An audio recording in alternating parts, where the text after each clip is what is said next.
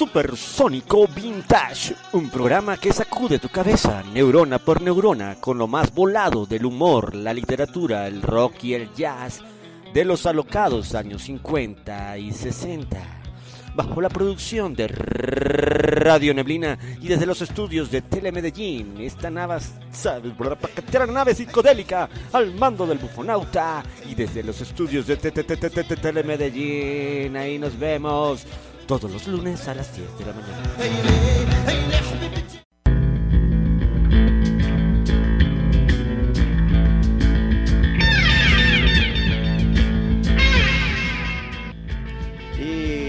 Buongiorno, good morning, good morning, bon días, bonjour, namaste, muy buenos días. Hoy con este aguacero, óyeme como quien oye llover aquí en Supersónico Vintage, lloviendo sobre mojado, pero a atentos siempre aquí con este nuevo episodio bajo la producción de Radio Neblina y gracias a la alianza de medios MAIC desde Telemedellín con el señor Felipe Castaño en los controles de este descontrol. Hoy tenemos a un invitado especial, comediante, educador, pero un gran apasionado del humor negro, el señor Hernán Córdoba. Buenos días Hernán, ¿cómo estás? Buenos días, Daniel. Muy bien, muy bien. Muchas gracias por la invitación. Gracias a ti por llegar a pesar de este diluvio universal. Porque el diluvio universal fueron 40 días, 40 noches. Aquí con 3 horas ya queda la. Más o menos. Y, yo que vengo de Río Negro, no cambiar de clima entre uno y otro ya es mucho cuento. Sí, no, bueno, eh, yo imagínate, yo me vine de Bogotá porque que la ciudad de la eterna primavera, la eterna primavera donde nunca deja de llover. Vamos a comenzar Hernán, eh, nada da más risa que la verdad y no hay nada más serio que el humor. Eh, los micrófonos son tuyos para que delires reflexiones sobre estas dos frases. Sí, sí, definitivamente. Bueno, y ahorita me hacías pues como una antesala frente al humor negro y definitivamente la, la verdad da risa, ¿cierto? La verdad es, una, es un dispositivo que finalmente da mucha risa, bueno, pero también el problema con los límites de la verdad es que eh, pues le va a dar risa a los otros, no a quien la recibe directamente, ¿cierto? cuando hablamos de humor político, le da risa a todos menos al político de quien se trata. Claro, mucho de la sátira, ¿no? Exactamente. Y, de, los límites, como dice también, que pues el humor negro eh, muchas veces es eh, visualizar una línea, o sea, una, supuesta línea eh, invisible que es donde ahí hay un límite y el humor negro pues, precisamente trata de eso, pasar esa línea y a ver qué pasa. Claro, claro. El, humor negro también se trata mucho de visibilizar las hipocresías, ¿cierto? Yo me río de alguien que se cae, pero, pero ojo, me río solapadamente, me río es en mi casa. Es más fácil reírse de alguien que se cae cuando estamos en, viendo videos, ¿cierto? Videos cómicos. Eh, que, que, reírme directamente cuando se cae en la calle. Es mucho más fácil. Sí, que, eh, dijiste una palabra clave que es la verdad, ¿no? Es verdad. Eh, y el, es una, a ver, ¿cómo yo lo diría? Que a todo el mundo le gusta la sinceridad hasta que conocen a alguien que la practica. De acuerdo. es, es así. Totalmente de acuerdo. Y bueno, frente a que no hay nada más serio que el humor, también. O sea, tenemos que también entender de dónde viene toda esta... Bueno, de dónde viene no, el, la risa, el, el, humor es inherente al hombre, ¿cierto? Así como el Homo sapiens o el Homo ludens, pues también el, el, el Homo ridut, ¿cierto? Claro, claro. Y hay mucho de, de, lo que acabas de mencionar que, como yo lo veo, es así, la, el humor negro es, es la versión pública de la oscuridad interior, ¿no? Es, mientras más eh, graciosa o cómica resulta, hay que ver la tragedia que oculta, ¿no? Siempre hay que, eso, de hecho la, comedia es drama más tiempo, ¿no? Eh, sí, tragedia más tiempo, definitivamente. Y, y, desde ese punto de vista, pues obvio, obvio, el humor negro obviamente visibiliza lo que yo tengo por dentro, pero también hace aflorar lo que públicamente tenemos como, como, como sociedad por dentro también. Muy importante, como, como, como parte de todo, de una sociedad, de un colectivo, de, del día a día, del ser humano enfrentado a las grandezas y debilidades de su, de su vida cotidiana. ¿no? De acuerdo, totalmente de acuerdo. Hernán, ¿Colombia es un país que sabe reír o que ha tenido que aprender a reír? Yo creo que Colombia es un país que se le olvidó reír. O sea, que se le olvidó y que está reaprendiendo a reír. Y, y lo digo es porque, claro, nosotros vamos precisamente tragedia tras tragedia, ¿cierto? Cuando dicen eh, la, la, comedia es tragedia más tiempo, pues es que aquí no hay tiempo, aquí, aquí es tragedia y, y, ríase y después empieza la otra. Eh, entonces creo que, que, olvidó reír de cosas más, más sutiles, olvidó reír de cosas más normales y, y está reaprendiendo a reírse de su propia realidad. Entonces, eh, claro, cuando nosotros, por ejemplo, vamos por la calle y un amigo llega y nos nos amenaza chistosamente porque es nuestro amigo y nos dice, hey, bájate de todo porque lo veo uno descuidado. Pues claro, eso es una tragedia, te estás riendo de, del robo, pero, pero es una charlita. El famoso dar papaya. El famoso dar papaya, o que tengas el celular en la mano y un amigo tuyo, porque ese amigo te lo ala, ah, mira, no es papaya, pues eso da risa, pero es una tragedia en, realidad. Una tragedia que se ha normalizado, ¿no? que eh, eh, ya es eh, como un juego cotidiano de lo que tú vienes diciendo, que se ha ido acostumbrando porque no hay tiempo, como dices, es tragedia más tragedia. Es tragedia más tragedia. Es, más que, eh, diría eso, ¿no? es que haya aprendido tal cosa, sino que olvidamos una y estamos aprendiendo a reírnos de otra realidad. Y, una de las claves ¿no? de la comedia también, que es eh, reírse de uno mismo, para poder reírse de los demás o de todo lo demás. Claro, bueno, y, empatarlo, con, empatarlo con lo que decías ahorita sobre la verdad. Pues un atraco a muchos nos da risa, salvo que seamos los atracados, ¿cierto? Claro, cuando le pasa a uno ya. Entonces ahí, claro, te ríes, aprendemos a reírnos de esas realidades y después hasta las volvemos chiste con mucha facilidad. También hay como una diferencia, ¿no? Entre, entre, entre el comediante y el humorista, o la comedia y el humor, yo siempre trato de como diferenciarlo con un ejemplo, y es que ese ejemplo que tú pones del atraco, me hizo recordar que una imagen que es si una persona bien elegante, bien vestida, va saliendo, caminando por la calle, con unas bolsas de mercado, algo, y de repente pisa una concha de banano y se desmadra y se vuelve todo un desastre, eso da risa. Entonces, este, yo lo como lo veo es el, la persona que se cae y se desbarata, es el comediante. El humorista es el que puso la concha de banano ahí. Sí, claro. en términos de humor negro, ¿no? Sí, sí, sí, sí, total.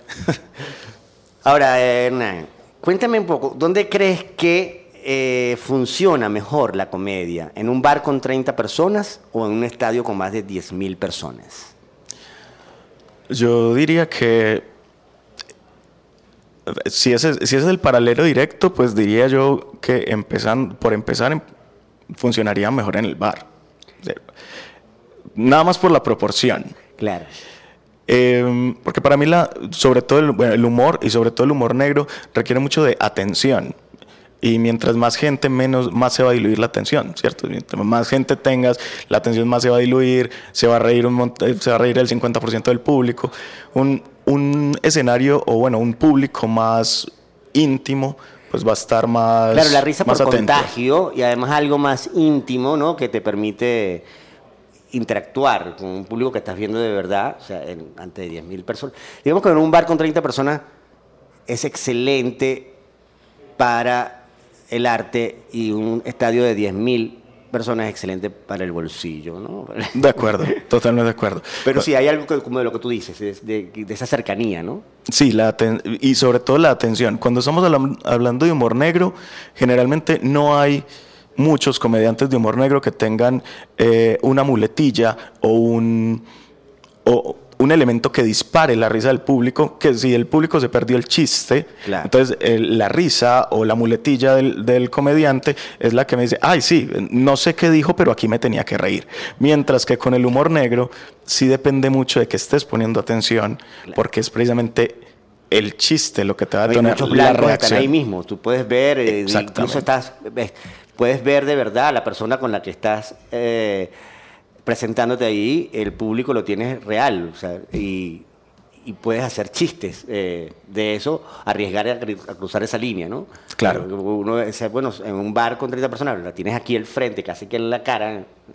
bueno, señores, eso, eso eso que tiene eh, eh, en la cara, eso, es- eso es un bigote o se está comiendo una rata. De acuerdo, de Con- acuerdo, de acuerdo. Cosas así porque lo tienes en esa cercanía, ¿no? De la que hablamos. Señora, ¿usted cómo está? ¿Bien? Eh, ¿Cómo se llama? Aide, ¿cómo se llama? ¿Con quién viene? Carlos, venga, pero él no habla. ¿Por qué responde usted por él? Claro, claro. Es una sentencia prematrimonial que está... Exactamente. Ok, eh, con esto vamos a un primer corte. eh, nos vamos, eh, pero dejándolos en compañía de los Dead Kennedy. Esto es Holiday in Camboya. Humor negro y música pesada.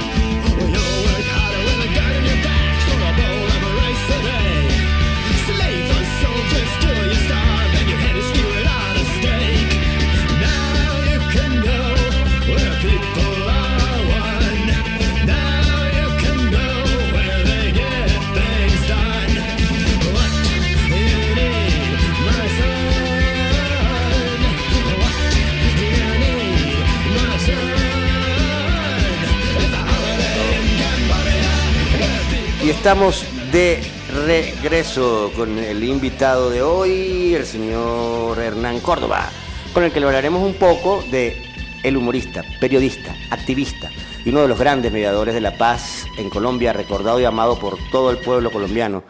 El día de su asesinato es conocido en Colombia como el día que murió la risa. Pues estamos hablando, ya saben, ya se estarán imaginando, estamos hablando de Jaime Garzón, quien sigue dando pelea desde el más allá al más acá de todos los colombianos que lo llevan en la memoria y en el corazón. Hernán, ¿cómo, como comediante colombiano, ¿cómo definirías el humor de Jaime Garzón y su importancia en la sociedad?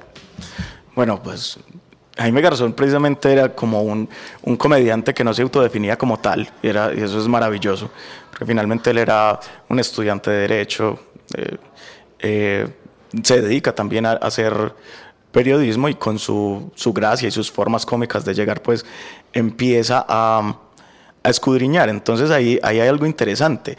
La comprensión desde el derecho eh, la práctica del periodismo, pero llegar de una manera cómica, pues convierte a este hombre en el hombre más peligroso del país también, ¿cierto? Claro. O sea, peligroso para, para cierta porción del- de, la población, sobre todo para las Para élites. blancos, ¿no? Cla- Para el- el- exactamente. El objetivo del blanco de la Diana, ahí donde...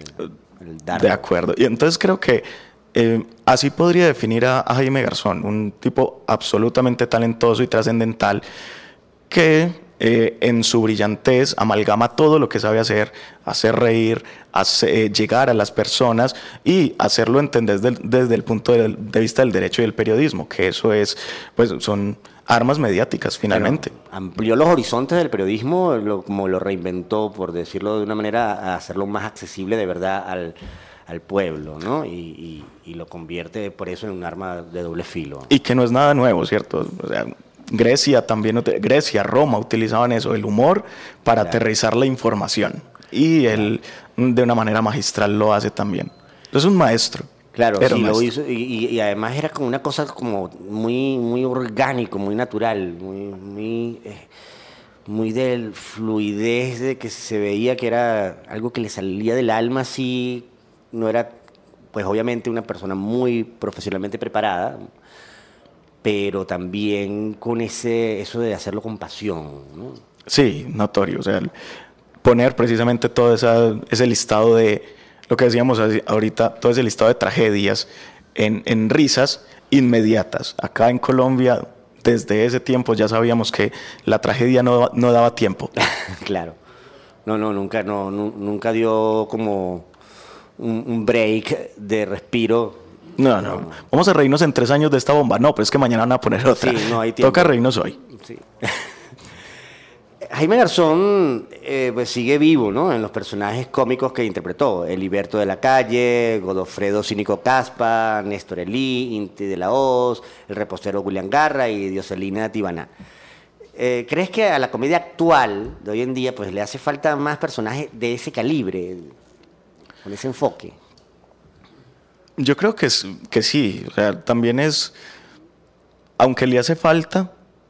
En, en Jaime había una reunión precisamente profesional y social muy interesante. O sea, cuando hablamos de un, alguien que se está preparando para ser abogado y adicionalmente está en los medios y es gracioso, pues claro, se tienen que alinear algunos planetas para que alguien surja con ese, con ese talante. Eh, creo que le hace falta pero creo que no hay que forzarlo. Es decir, eh, teníamos un, un personaje que inclusive llegaron recientemente a comparar, que era el personaje que hacía, eh, o este personaje que se llama Juan Piz González, ¿cierto? Que, Piz, sí. que claro, también hace un humor muy satírico, eh, doble sentido, pero que ya se fue diluyendo, o sea, que tuvo un boom y que se fue diluyendo, al menos en esa forma, aunque el personaje Claro, tuvo un pico y... Claro, porque sostener el, voltaje al cual estaba expuesto Jaime Garzón es muy, muy difícil. Sí, es complicado. Y, pero lo más asombroso para mí fue el tiempo de vida en este plano le sobró, o sea, hizo muchísimo. O sea, hizo demasiadas hazañas en el periodismo, en la comedia, para el poco tiempo que... pues, sí, tuvo. murió, murió muy joven realmente. Y, y fue, eh, eso es admirable, ¿no? O sea, hay gente que se lleva toda una vida y no dice, pues, que trata de... Y él de un... fue... compactó, no sé. Yo creo como que... Él siempre como lo que tuvo... Solo el humor es clarividente. Él como que decía, Claro. en cualquier momento... entonces, Claro, claro, un, un comediante que diga que eso es admirable, pues eso es postura de comediante. La mamá del comediante dirá, eso es un poquito peligroso. Sí, sí, no, mira, es que no, ve que eh, puestico de buñuelo. Hijo, no quiere un pu- puestico de buñuelo. ¿Usted por qué o sea, habla de esas cosas? Periodismo, pero bueno, de, de- de farándula y espectáculo. por- Tienes que ponerte tan intensito. Claro, la familia siempre Claro. es una preocupación enorme. No, cuando yo empecé a hacer comedia, precisamente que mencionaba algo de humor político, yo llegaba a mi casa y mi papá, eh, mi hijo, pero venga, ¿por qué mejor no habla de otras cosas? Eso es muy peligroso. Y yo, hombre, es que de esto es de lo que sé hablar por el momento. Claro, no, eso es, es inevitable. ¿no? A mí también me decían lo mismo. y le decía, bueno, un hombre sin personalidad parece hecho en serie y no en serio. total, total. Bueno, vamos a un segundo corte. eh, ahora con los Sex Pistols. Y esto es Anarchy in the UK. Anarchy, Anarchy.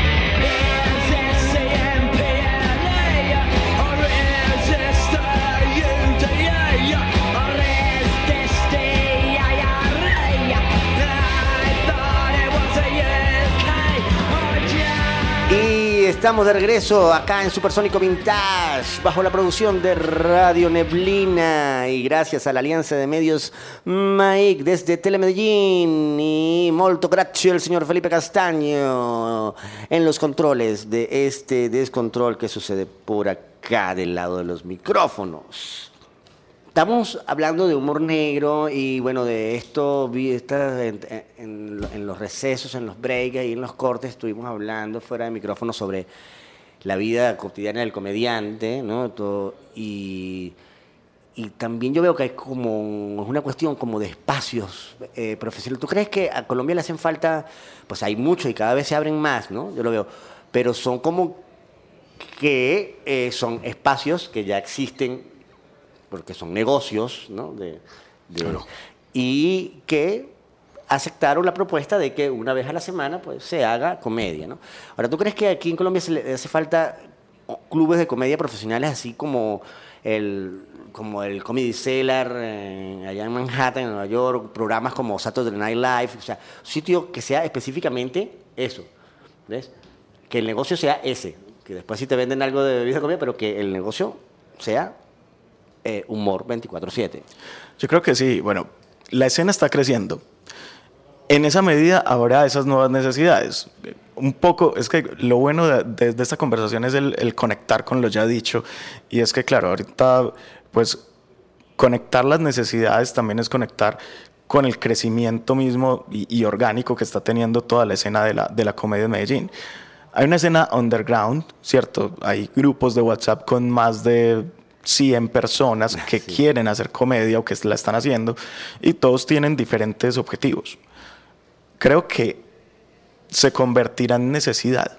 Se convertirá en necesidad. Estamos aprendiendo, estamos reaprendiendo a reírnos, estamos retomando, eh, ya estamos pensando en que la comedia no es una, no es una actividad de alto riesgo.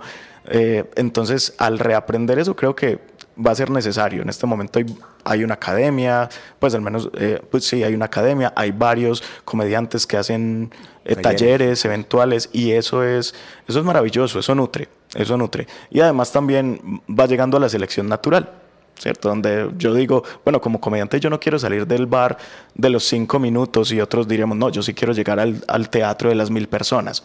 Hay un, me hiciste acordar, hay como, hay una película, que My Name is Dolittle, eh, creo que está en, Ne- en Netflix, después yo veo muy bien los, los links, te la paso, que habla sobre eso, sobre un, la historia de un comediante de los, como que del, del- del- de los bajos fondos, del Harlem, así, una persona eh, sin ningún tipo como de preparación, sin una necesidad económica de salir y superarse, ¿no?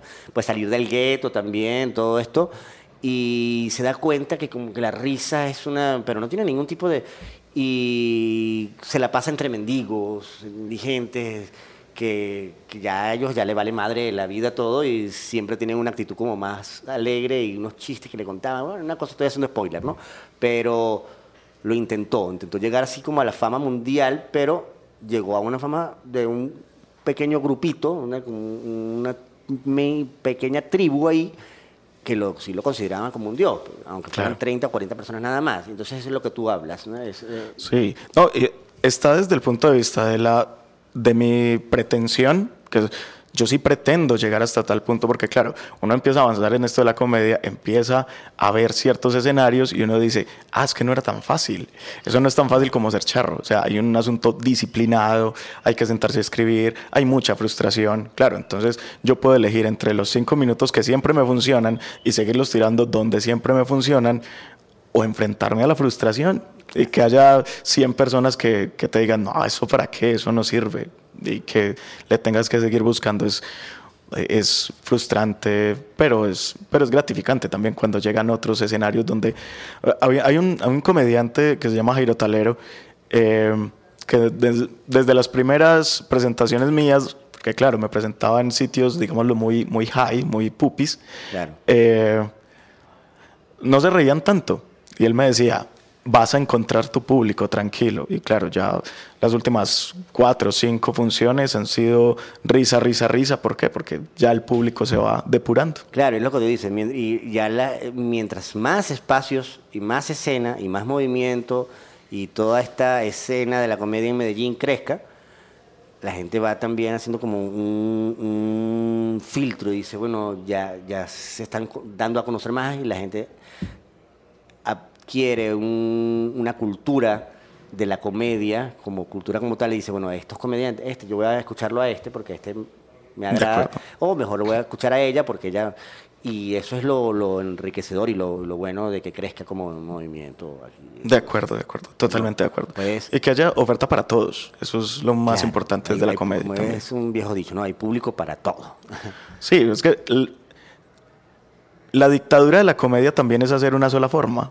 Que, que yo acostumbre al público que, que en este país solo hay comedia negra. No, hombre, eso, no- eso ya también es, es una, una dictadura, o que solo sea blanquito, porque para no ofender a nadie, ¿no? Claro, para claro. todos hay. Y eh, eh, ya que estamos tocando estos temas de las, de que si las altas esferas o los underground, estamos ya eh, en tiempos de, de Oscar, ¿no? ¿Cómo ves tú? Aunque eso yo para mí siempre he estado como un poco ahí, ahí eh, cada vez que pasa el copete Hallen, Sí. se comete una buena justicia o un buen trabajo en, en- en la, en la- academia, ¿no? Yo creo- todavía están hablando de la bofetada de... Sí, este año a todo el mundo está esperando que se colara por alguna parte, claro, claro. Pero ¿cómo ves esta entrega? ¿Cómo lo ves? Ve- Yo tenía cierta expectativa. eh, ayer, precisamente, pues enciendo el televisor y me los dormí todos. Eh, me dormí toda la entrega. Pero tenía cierta expectativa, sobre todo con ese, ese sentimiento medio, ah, medio emocional, medio sensible con lo de Brendan Fraser, ¿cierto? Era como, era como lo que, lo que me Claro, había una- convocaba. ahí había una cuestión humana y que eh, algo que se salió eh, que era más humano. La gente estaba viendo más allá o se dio cuenta y empezó a ver algo más allá de, de un actor que se prepara, lo Dostoyevsky, o un actor del método que interpretó y se metió en la... Sino la condición humana de este actor, de Brendan, eh, y su historia personal, como que tuvo mucho más peso, más allá del, Sí, de, sí, sí. de, obvio el trabajo magistral que hizo como actor. Pero lo importante que yo destaco es eso, que se vio esa, es- es- esa fibra humana.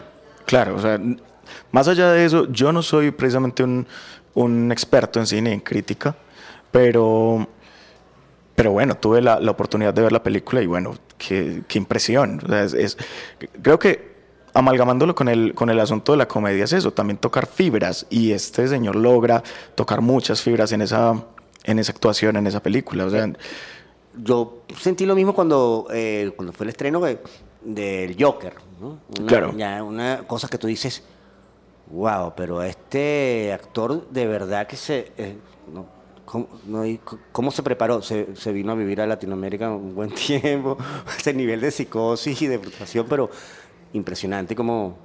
Además, otro punto de vista del villano, de la figura del villano. Sí, con- con totalmente Joker. una cosa mucho más psicológica, mucho, o sea, todo el mundo escucha la versión de la caperucita, nadie escucha la versión del lobo. Claro, no, eh, esas, esas dos películas específicamente que pones son, son un buen ejemplo de que, bueno, por lo menos estos dos años, eh, en el de Joker y en el de La Ballena, pues digamos que ha habido buenas alineaciones planetarias con... Sí, sí, yo, yo, eh, más bien, yo creo que es algo así como, como un, error atribuible a la burocracia cósmica, algo se traspapeleó, pero yo no veo y salió bien la cosa.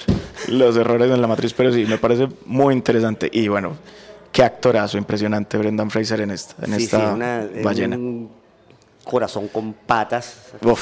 se, desborda. ¿no? Eh, nuevamente aquí en Supersónico Vintage, que llega a ustedes bajo la producción de Radio Neblina y la Alianza de Medios y el señor Felipe Castaño. Muchísimas gracias siempre. Ahora vamos a una sesión. Es una sesión eh, un poco más lúdica. Llegamos a la sesión que se llama Antiterapias fuera del diván.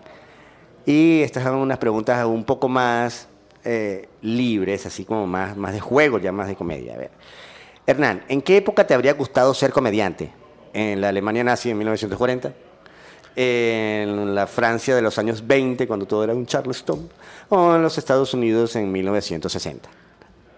Te la repito. En la, no, no, no, Ah, no, no hay necesidad. En la Alemania nazi, definitivamente. Claro, además- Pero me, me hubiese gustado ser comediante en la Alemania nazi allá. Habría durado menos que Garzón, obviamente. Pero, No, no, no, claro, cualquiera habría- gustado. sí, eh, eh, Sí, sí. eh, buenas noches. Hasta ahí, esa era toda la rutina. Aquí no son buenas, hasta luego, Pero. ¿qué? No, aquí no. ¿Por qué estás tú? en- De acuerdo. Sí, eh, y, y mucho más, si estamos hoy hablando de humor negro, pues la adrenalina de, haber, de estar, pararse ahí eh, y poder hacer humor en medio de todo ese eh, contexto social, histórico, político de la humanidad. Uy, habría que, habría que verlo. Habría sido interesante, o sea, porque bueno, finalmente alguien, alguien se habría reído. Si yo claro. me paro, porque claro, o sea, no tienen la oportunidad de verme, pero yo soy medio cholito, ¿cierto? O sea, soy, tengo unas facciones bastante, muy, muy latinoamericanas y pues pararme en la Alemania nazi, primero ya daría risa que estuviera parado ahí. Después ya el reguero de sangre también habría sido un poquito lúdico para ellos. Claro, también yo creo que lo más relajado habría sido Francia en los años 20, ¿no? O sea, Sí. Siempre son... Porque también eh, en los Estados Unidos, en, en los años 60, a pesar que sucedió de todo, la psicodelia, el Vietnam, to- todavía han quedado unos coletazos ahí de racismo loco, ¿no? Que yo creo que, que eso fue como dice, como recordando o parafraseando un poco a Facundo Cabral, que decía, en, en Estados Unidos los negros se hacen boxeadores para poder pegarle a los blancos legalmente. Muy bueno. Sí, pero eh, yo también apuesto por la, la Alemania. Y ahora, mencionaste hace, hace rato, eh, a los inicios pues, de todo esto de- del humor y de la tragedia, a Grecia, ¿no? La, antigua Grecia y toda su cultura en dramaturgia. Hay un juego, eh, bueno, es un juego, es como una práctica que decían los filósofos griegos que se llama la mayéutica. Sí. Y después, con el tiempo, como que ahí los surrealistas y los dadaístas como que la adoptaron, la, la reinventaron o la mostraron al mundo otra vez.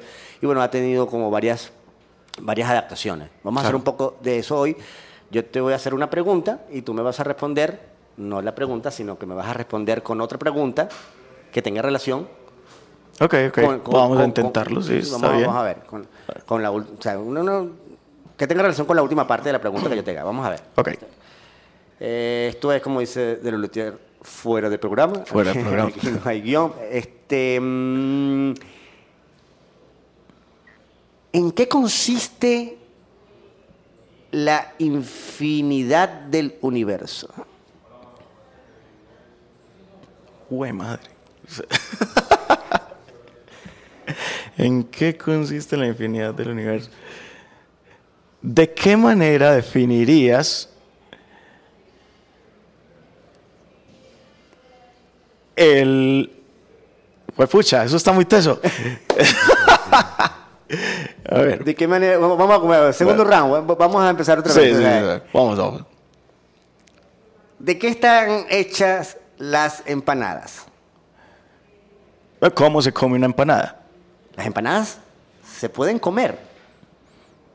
¿Que acaso la empanada no era un animal? ¿Hay animales dentro de una empanada? ¿Acaso la empanada no solo tiene animales por dentro? Las empanadas son existencialistas. ¿Existencialista el que se come la empanada? El existencialismo es una derivación gastronómica. El universo estará compuesto por diferentes composiciones gastronómicas. ¿En el universo habrá carne desmechada? ¿La carne desmechada es colombiana o venezolana? ¿Qué es Venezuela?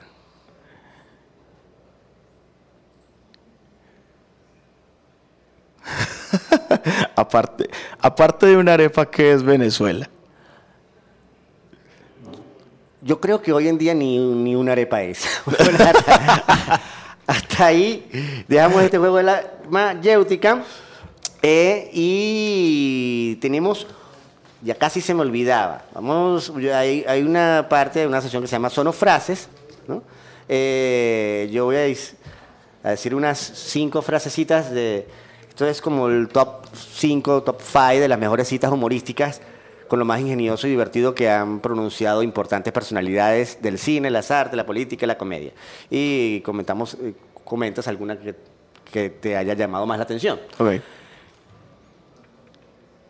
Rita Rutner, comediante estadounidense, nacida en 1953, lleva más de tres décadas haciendo stand-up. Ella dijo, mi marido y yo estamos decidiéndonos entre comprar un perro o tener un niño. Todavía no sabemos si queremos destrozar la alfombra o nuestras vidas.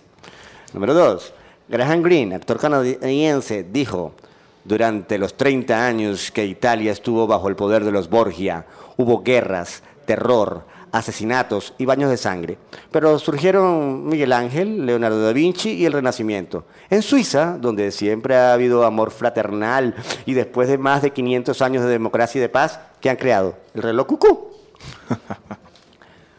Winston Churchill fue un escritor, estadista, político británico que no hizo ese hombre. Dijo, resulta imposible encontrar una sola condena por sodomía hecha por un jurado inglés, porque la mitad cree que eso resulta físicamente imposible y la otra mitad la practican.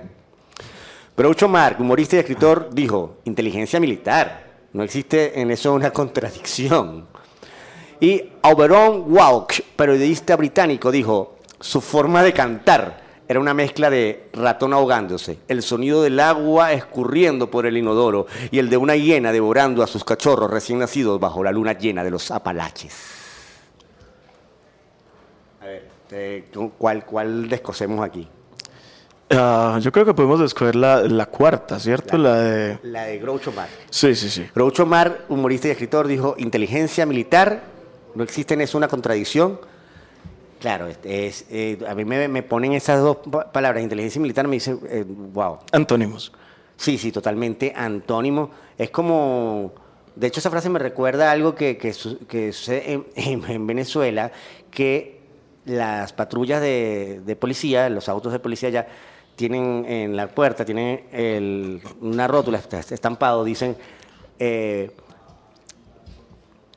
patrullaje inteligente. O sea, patrullaje inteligente, la policía inteligente. Y dirigida por Maduro. Sí, O sea, sí, sí, además. ¿qué quiere decir con un patrullaje inteligente y esto de inteligencia militar? O sea, patrullaje inteligente es como que, o sea, ¿qué, qué sucede ahí? Va caminando por la calle y se para una patrulla y dice, ¡alto ahí! ¿Sabía usted que la física cuántica aplicada a la teoría de la relatividad es inversamente proporcional a la nanociencia de los drones?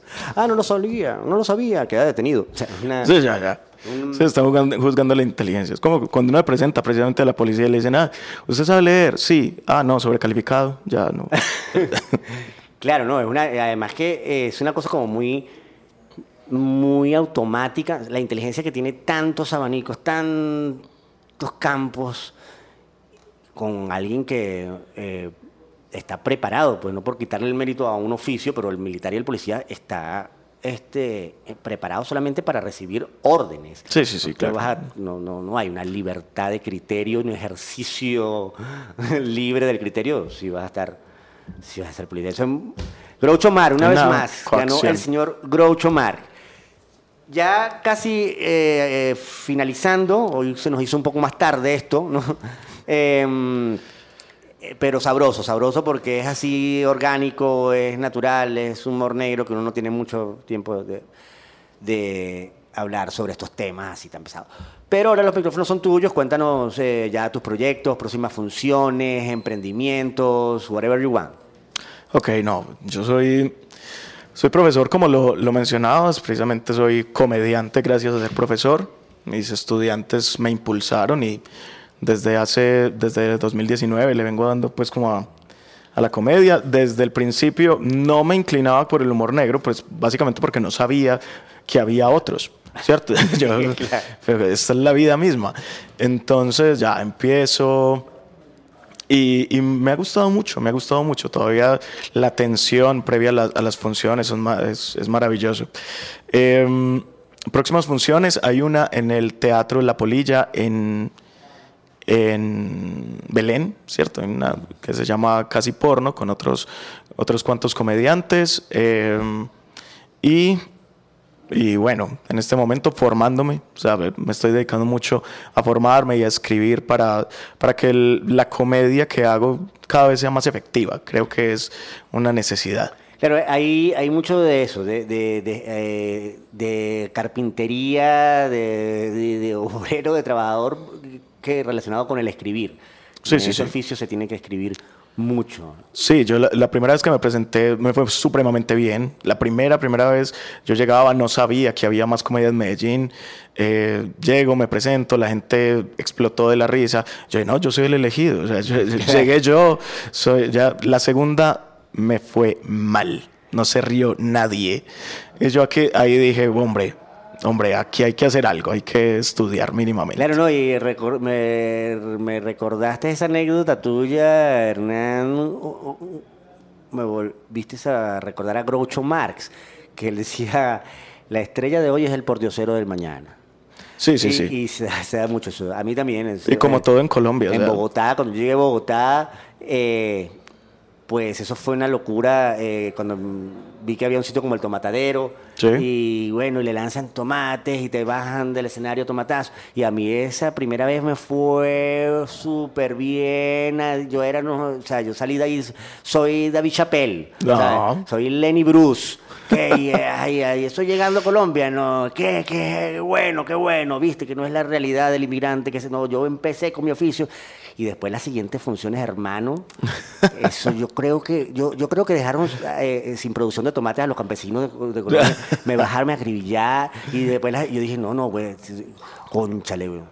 bueno, este, tengo tengo que plantearme arepa venezolana, arepa verde. Voy a entrenar en qué tono las vendo. Y, y, y- y claro, eso se, se superó escribiendo, como dices tú.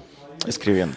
Tenemos otros semitas eso. por ahí, vamos a un tercer corte eh, en compañía de los Red Hot Chili Pepper y su tema Dark Necessary. Necesitamos el Dark.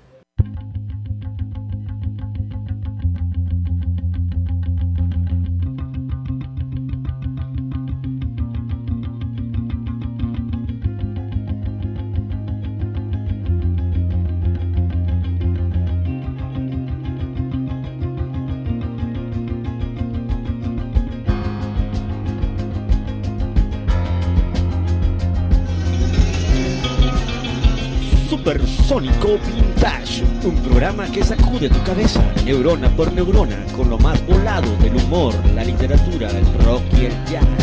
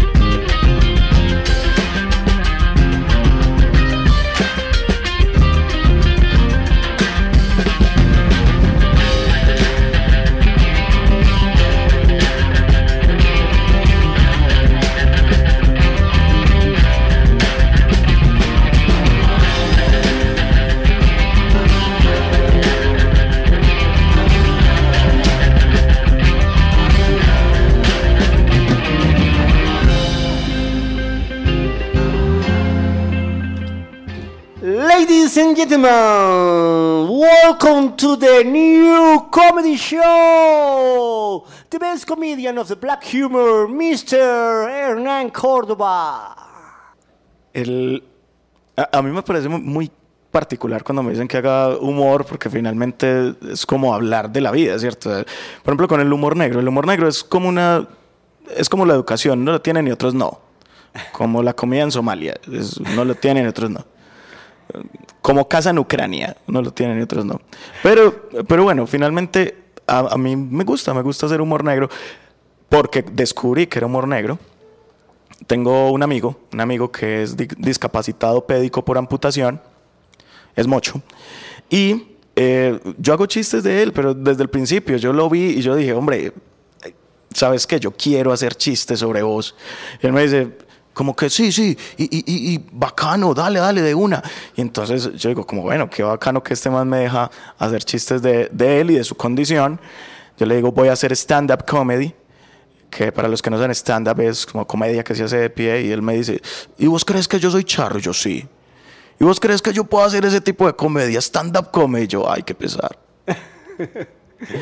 Pues stand-up, stand-up, stand-up, de pronto no, Pero ¿cierto? puede generar una nueva, eh, el sit down. Sit down comedy o roller comedy, también lo pensamos, ¿cierto? Excelente. Porque todo el mundo dice como, ay, usted es muy descarado con él, porque lo trata así, pero porque no lo conocen a él. Yo le digo, eh, Mocho Piro, y él dice, seguí así, te atropello. O sea, él, es, él tiene un muy buen humor, él tiene un muy buen humor. Y, ah, pero es que yo tengo piernas, ah, pero a mí el pipí me llega hasta el piso. Él, es, eh, eh, él tiene mejor humor que yo, la verdad.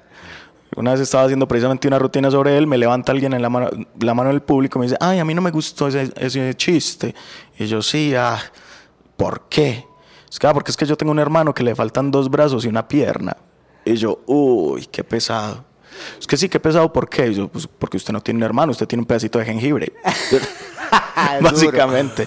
Duro, duro, sí. Me recuerda mucho eh, una vez que eh, me prometieron que iba a presentarme en un sitio con un montón de gente, así, y este, no había nadie, o sea, eran como tres personas, ¿sabes? Y, y- y las tres personas que estaban ahí estaban haciendo como lenguaje de señas, y yo dije. ¿qué es esto? Y luego, bueno, ahí, la, la- los- ahí me di cuenta que los, los humoristas y los terroristas tenemos algo en común que es ambos nos desanimamos cuando viene poca gente al show. Sí, total. Terrorista Sí, dice sí. que tres personas nada más.